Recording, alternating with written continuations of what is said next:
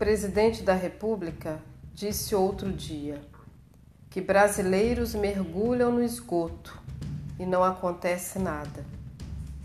O que vemos nesse homem é o exercício da necropolítica, uma decisão de morte. É uma mentalidade doente que está dominando o mundo. E temos agora esse vírus, um organismo do planeta, respondendo a esse pensamento doentio dos humanos com um ataque à forma de vida insustentável que adotamos por livre escolha, essa fantástica liberdade que todos adoram reivindicar. Mas ninguém se pergunta qual o seu preço. Esse vírus está discriminando a humanidade. Basta olhar em volta. O melão de São Caetano continua a crescer aqui do lado de casa. A natureza segue. O vírus não mata pássaros, ursos, nenhum outro ser, apenas humanos. Quem está em pânico são os povos humanos e seu mundo artificial, seu modo de funcionamento que entrou em crise. É terrível o que está acontecendo, mas a sociedade precisa entender que não somos o sal da terra. Temos que abandonar o antropocentrismo. Há muita vida além da gente.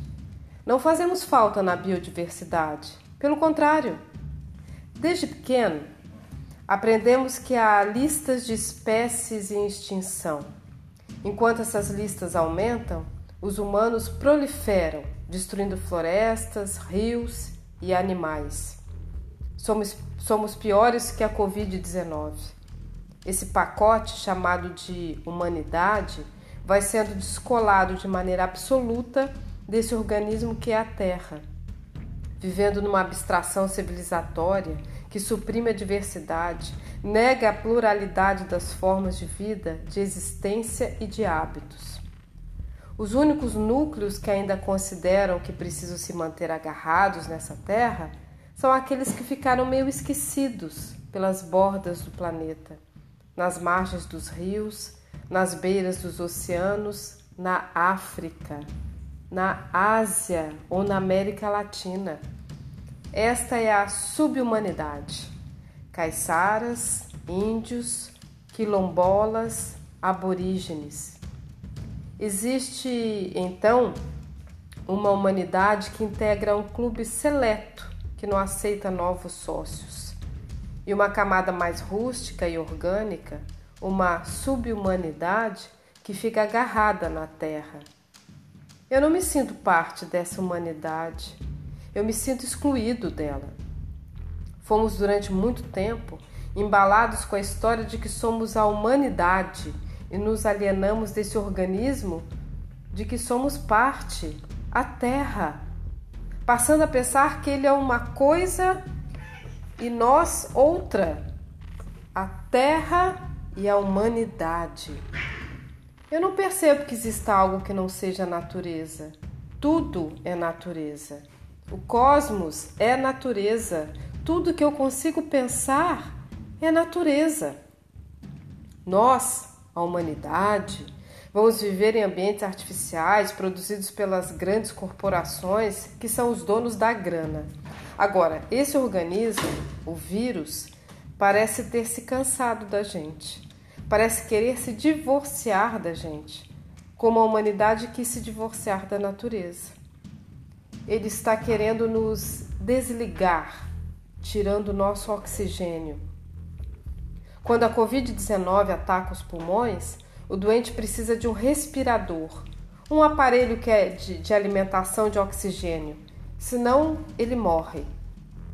Mas quantas máquinas dessas vamos ter de fazer para 7 bilhões de pessoas no planeta? A nossa mãe, a Terra, nos dá de graça o oxigênio, nos põe para dormir, nos desperta de manhã com o sol, deixa os pássaros cantar, as correntezas e as brisas se moverem. Cria esse mundo maravilhoso para compartilhar. E o que a gente faz com ele? O que estamos vivendo pode ser a obra de uma mãe amorosa que decidiu fazer o filho calar a boca, pelo menos por um instante. Não porque não goste dele, mas por querer lhe ensinar alguma coisa. Filho, silêncio. A Terra está falando isso para a humanidade. E ela é tão maravilhosa que não dá uma ordem. Ela simplesmente está pedindo silêncio. Esse é também o significado do recolhimento. Quem dera eu pudesse fazer uma mágica para nos tirar desse confinamento, que pudesse fazer todos sentirem a chuva cair. É hora de contar histórias às nossas crianças, de explicar a elas que não devem ter medo. Eu não sou um pregador do apocalipse. O que eu tento é compartilhar a mensagem de um outro mundo possível. Para combater esse vírus, temos de ter primeiro cuidado e depois coragem. Vemos algumas pessoas defender a manutenção da atividade econômica, dizendo que alguns vão morrer e é inevitável. Esse tipo de abordagem afeta as pessoas que amam os idosos, que são avós, pais, filhos, irmãos. É uma declaração insensata. Não tem sentido que alguém em sã consciência faça uma comunicação pública dizendo: alguns vão morrer é uma banalização da vida, mas também é uma banalização do poder da palavra. Pois alguém que fala isso está pronunciando uma condenação, tanto de alguém em idade avançada, como de seus filhos, netos e de todas as pessoas que têm afeto um com os outros. Imagine se vou ficar em paz pensando que minha mãe ou meu pai podem ser descartados. Eles são o sentido de eu estar vivo. Se eles podem ser descartados, eu também posso. Governos burros acham que a economia não pode parar. Mas a economia é uma atividade que os humanos inventaram e que depende de nós. Se os humanos estão em risco, qualquer atividade humana deixa de ter importância. Dizer que a economia é mais importante é como dizer que o navio importa mais que a tripulação coisa de quem acha que a vida é baseada em meritocracia e luta por poder. Não podemos pagar o preço que estamos pagando e seguir insistindo nos erros. Michel Foucault tem uma obra fantástica, Vigiar e Punir, na qual afirma que essa sociedade de mercado em que vivemos só considera o ser humano útil quando está produzindo. Com o avanço do capitalismo, foram criados os instrumentos de deixar viver e de fazer morrer. Quando o indivíduo para de produzir, passa a ser uma despesa. Ou você produz as condições para se manter vivo, ou produz as condições para morrer. O que conhecemos como previdência, que existe em todos os países com economia de mercado, tem um custo. Os governos estão achando que, se morressem todas as pessoas que representam gastos, seria ótimo. Isso significa dizer: pode deixar morrer os, os que integram os grupos de risco. Não é ato falho de quem fala. A pessoa não é doida, é lúcida, sabe o que está falando. Desde muito tempo, a minha comunhão com tudo que chamam de natureza é uma experiência que não vejo ser valorizada por muita gente que vive na cidade. Eu já vi pessoas ridicularizando. Ele conversa com árvore, abraça a árvore, conversa com o rio, contempla a montanha, como se isso fosse uma espécie de alienação. Essa é a minha experiência de vida. Se é alienação, eu sou alienado. Há muito tempo não programo atividades para depois. Temos de parar de ser convencidos. Não sabemos se estaremos vivos amanhã. Temos de parar de vender o amanhã. Trecho da obra O Amanhã Não Está à Venda, de Ailton Krenak.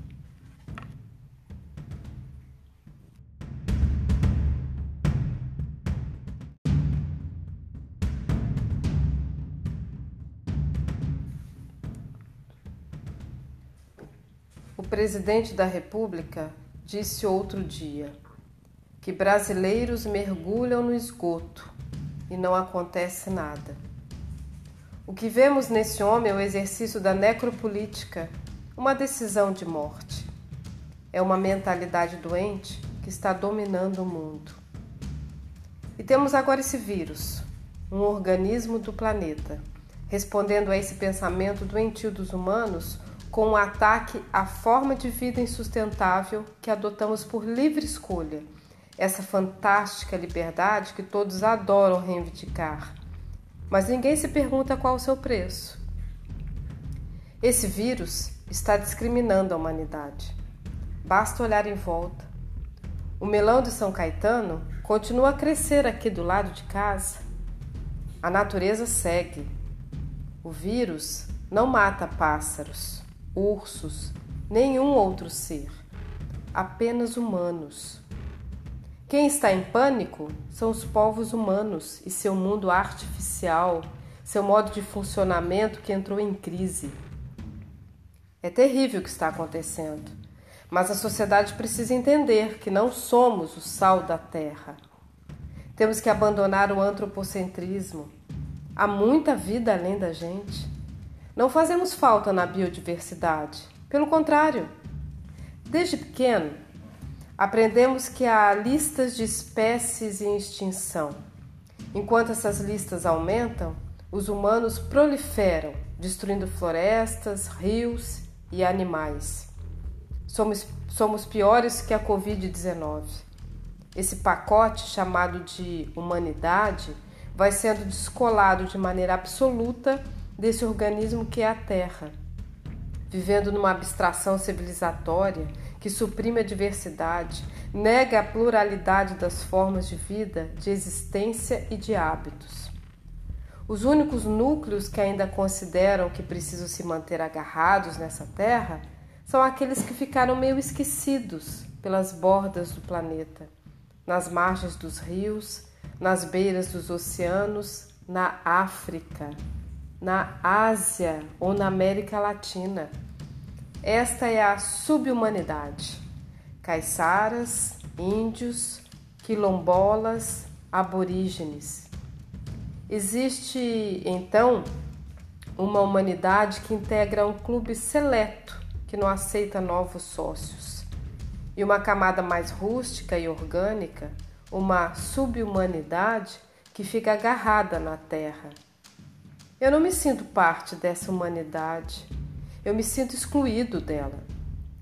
Fomos durante muito tempo embalados com a história de que somos a humanidade e nos alienamos desse organismo de que somos parte, a Terra, passando a pensar que ele é uma coisa e nós outra, a Terra e a humanidade. Eu não percebo que exista algo que não seja natureza. Tudo é natureza. O cosmos é natureza. Tudo que eu consigo pensar é natureza. Nós a humanidade, vamos viver em ambientes artificiais produzidos pelas grandes corporações que são os donos da grana. Agora, esse organismo, o vírus, parece ter se cansado da gente, parece querer se divorciar da gente, como a humanidade quis se divorciar da natureza. Ele está querendo nos desligar, tirando nosso oxigênio quando a Covid-19 ataca os pulmões, o doente precisa de um respirador, um aparelho que é de, de alimentação de oxigênio, senão ele morre. Mas quantas máquinas dessas vamos ter de fazer para 7 bilhões de pessoas no planeta?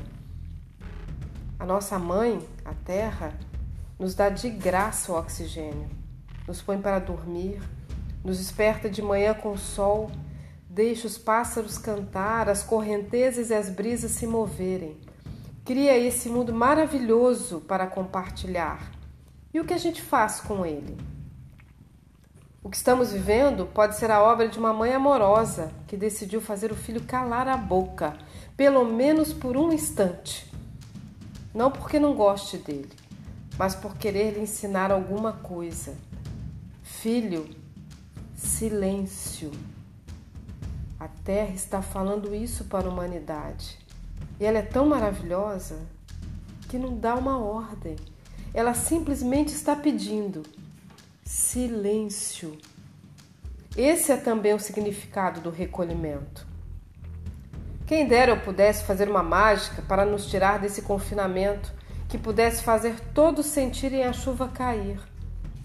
É hora de contar histórias às nossas crianças, de explicar a elas que não devem ter medo. Eu não sou um pregador do apocalipse.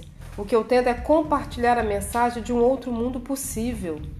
Para combater esse vírus, temos de ter primeiro cuidado e depois coragem.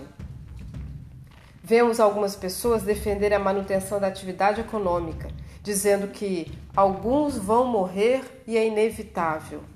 Esse tipo de abordagem afeta as pessoas que amam os idosos, que são avós, pais, filhos, irmãos. É uma declaração insensata. Não tem sentido que alguém em sã consciência faça uma comunicação pública dizendo: alguns vão morrer é uma banalização da vida, mas também é uma banalização do poder da palavra. Pois alguém que fala isso está pronunciando uma condenação, tanto de alguém em idade avançada, como de seus filhos, netos e de todas as pessoas que têm afeto um com os outros. Imagine se vou ficar em paz pensando que minha mãe ou meu pai podem ser descartados. Eles são o sentido de eu estar vivo. Se eles podem ser descartados, eu também posso. Governos burros acham que a economia não pode parar.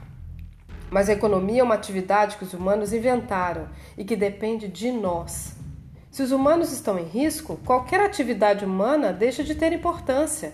Dizer que a economia é mais importante é como dizer que o navio importa mais que a tripulação coisa de quem acha que a vida é baseada em meritocracia e luta por poder.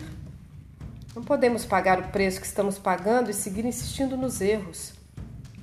Michel Foucault tem uma obra fantástica, Vigiar e Punir, na qual afirma que essa sociedade de mercado em que vivemos só considera o ser humano útil quando está produzindo. Com o avanço do capitalismo, foram criados os instrumentos de deixar viver e de fazer morrer. Quando o indivíduo para de produzir, passa a ser uma despesa. Ou você produz as condições para se manter vivo, ou produz as condições para morrer.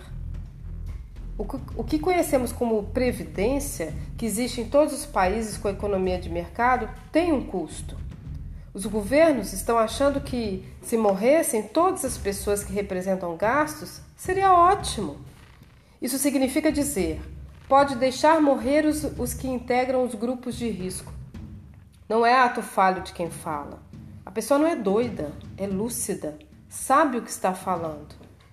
Desde muito tempo, a minha comunhão com tudo que chamam de natureza é uma experiência que não vejo ser valorizada por muita gente que vive na cidade. Eu já vi pessoas ridicularizando. Ele conversa com árvore, abraça a árvore, conversa com o rio, contempla a montanha, como se isso fosse uma espécie de alienação. Essa é a minha experiência de vida. Se é alienação, eu sou alienado. Há muito tempo não programo atividades para depois. Temos de parar de ser convencidos. Não sabemos se estaremos vivos amanhã. Temos de parar de vender o amanhã. Trecho da obra O Amanhã Não Está à Venda, de Ailton Krenak.